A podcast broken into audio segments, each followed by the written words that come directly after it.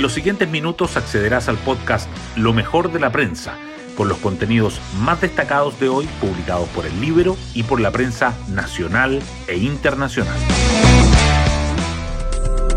Buenos días, soy Isidora Cóndor y hoy es jueves 29 de junio de 2023.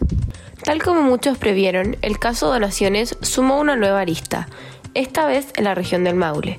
Ayer en la tarde, el fiscal jefe de esa región, Julio Contardo, inició una investigación de oficio por la entrega de recursos por parte de la Seremia del Ministerio de Vivienda a la Fundación Urbanismo Social, también relacionada con Revolución Democrática.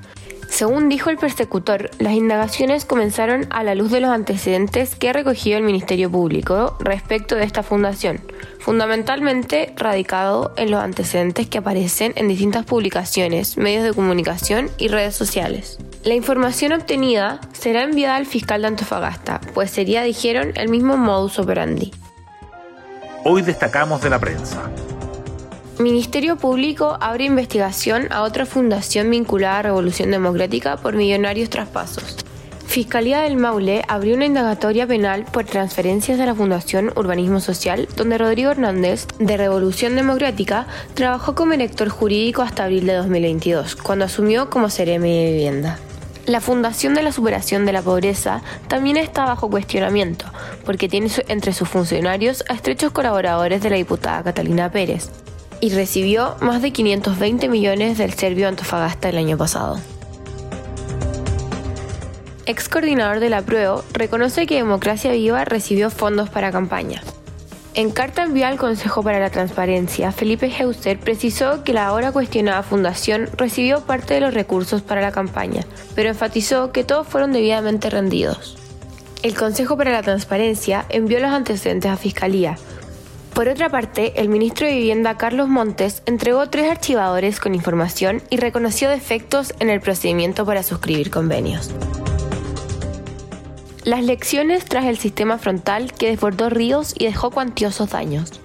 Mejorar preparación de las autoridades, invertir más obras públicas, eliminar los basurales y mantener siempre limpias las riberas son parte de las acciones que se deben tomar según expertos.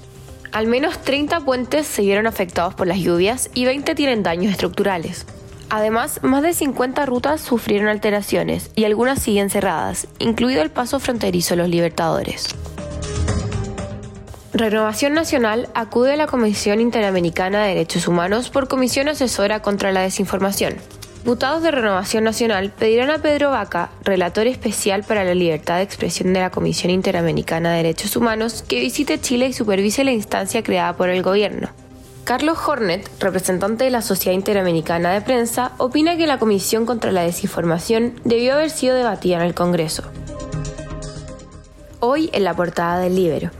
Cartera de ministra Jara adjudica nuevo contrato a ONG ligada al PC y ya van más de 200 millones tres contratos por un total de 119 millones en 2022 y otro por 90 millones en mayo de este año ha asignado al Ministerio del Trabajo a la Fundación Instituto de Estudios Laborales Fiel de la CUT, integrada por dos figuras del Comité Central del Partido Comunista al que pertenece la ministra Jara.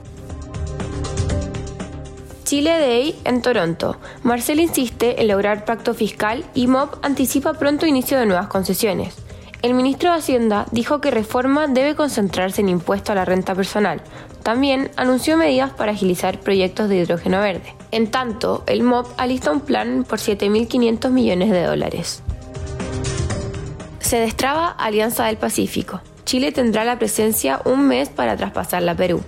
El ministro de Relaciones Exteriores, Alberto Van Claveren, anunció acuerdo entre cuatro países del bloque para superar el impasse generado por negativa del presidente de México a entregar la presidencia al gobierno de Dina Bularte.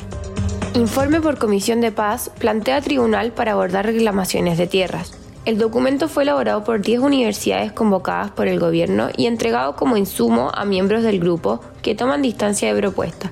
Consideran que se debe escuchar opiniones de otros profesionales y del mundo mapuche. Universidad de Chile ganó con contundencia el postergado clásico universitario. El partido suspendido por violencia en Concepción se reanudó 59 días después en el Estadio Santa Laura a puertas cerradas. La U derrotó 3 a 0 a la UC y cerró primera rueda del campeonato en el tercer lugar. Y así llegamos al final de este podcast, donde presentamos lo mejor de la prensa. Me despido y espero que tengan una muy buena semana.